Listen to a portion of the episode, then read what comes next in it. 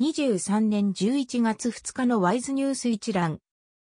台湾の経済ニュースが音声で聞ける、耳よりワイズ。こちらではトップニュースとその他ニュースのタイトルをまとめてお届けします。スマートフォンでもお聞きいただけます。トップニュースは、西分汽車の電動バス、日本で1000台導入へ。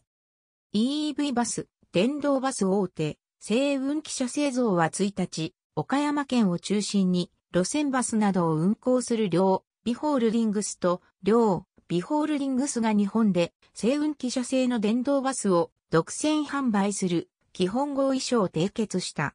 2025年までに日本で1000台販売する計画で売上高100億台湾円、約460億円以上を見込んでいる。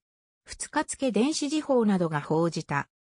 その他ニュースのタイトルは、富士坊が新築に研究開発施設26年稼働へ。デルタの EV 事業、モビリティ事業群に独立へ。10月新車販売10%増、台湾生産者が好調。10月バイク販売28%増。CSC の10月出荷量90万トン。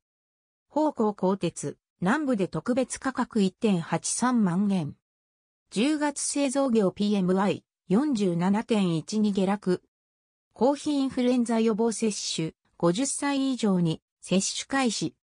ドンキが台中初出店9日オープン。ファミマのプライベートブランド日用品30品を79元で。円安進行、変更版などコスト低下。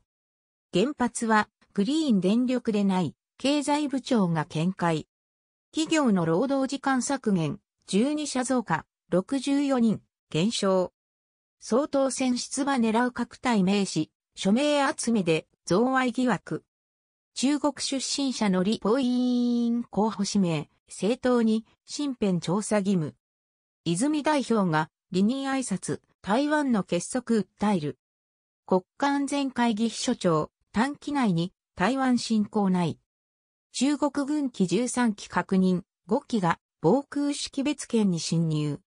子供に妻の性5%に上昇。以上ニュース全文は会員入会後にお聞きいただけます。購読、指読をご希望の方は、ワイズホームページからお申し込みいただけます。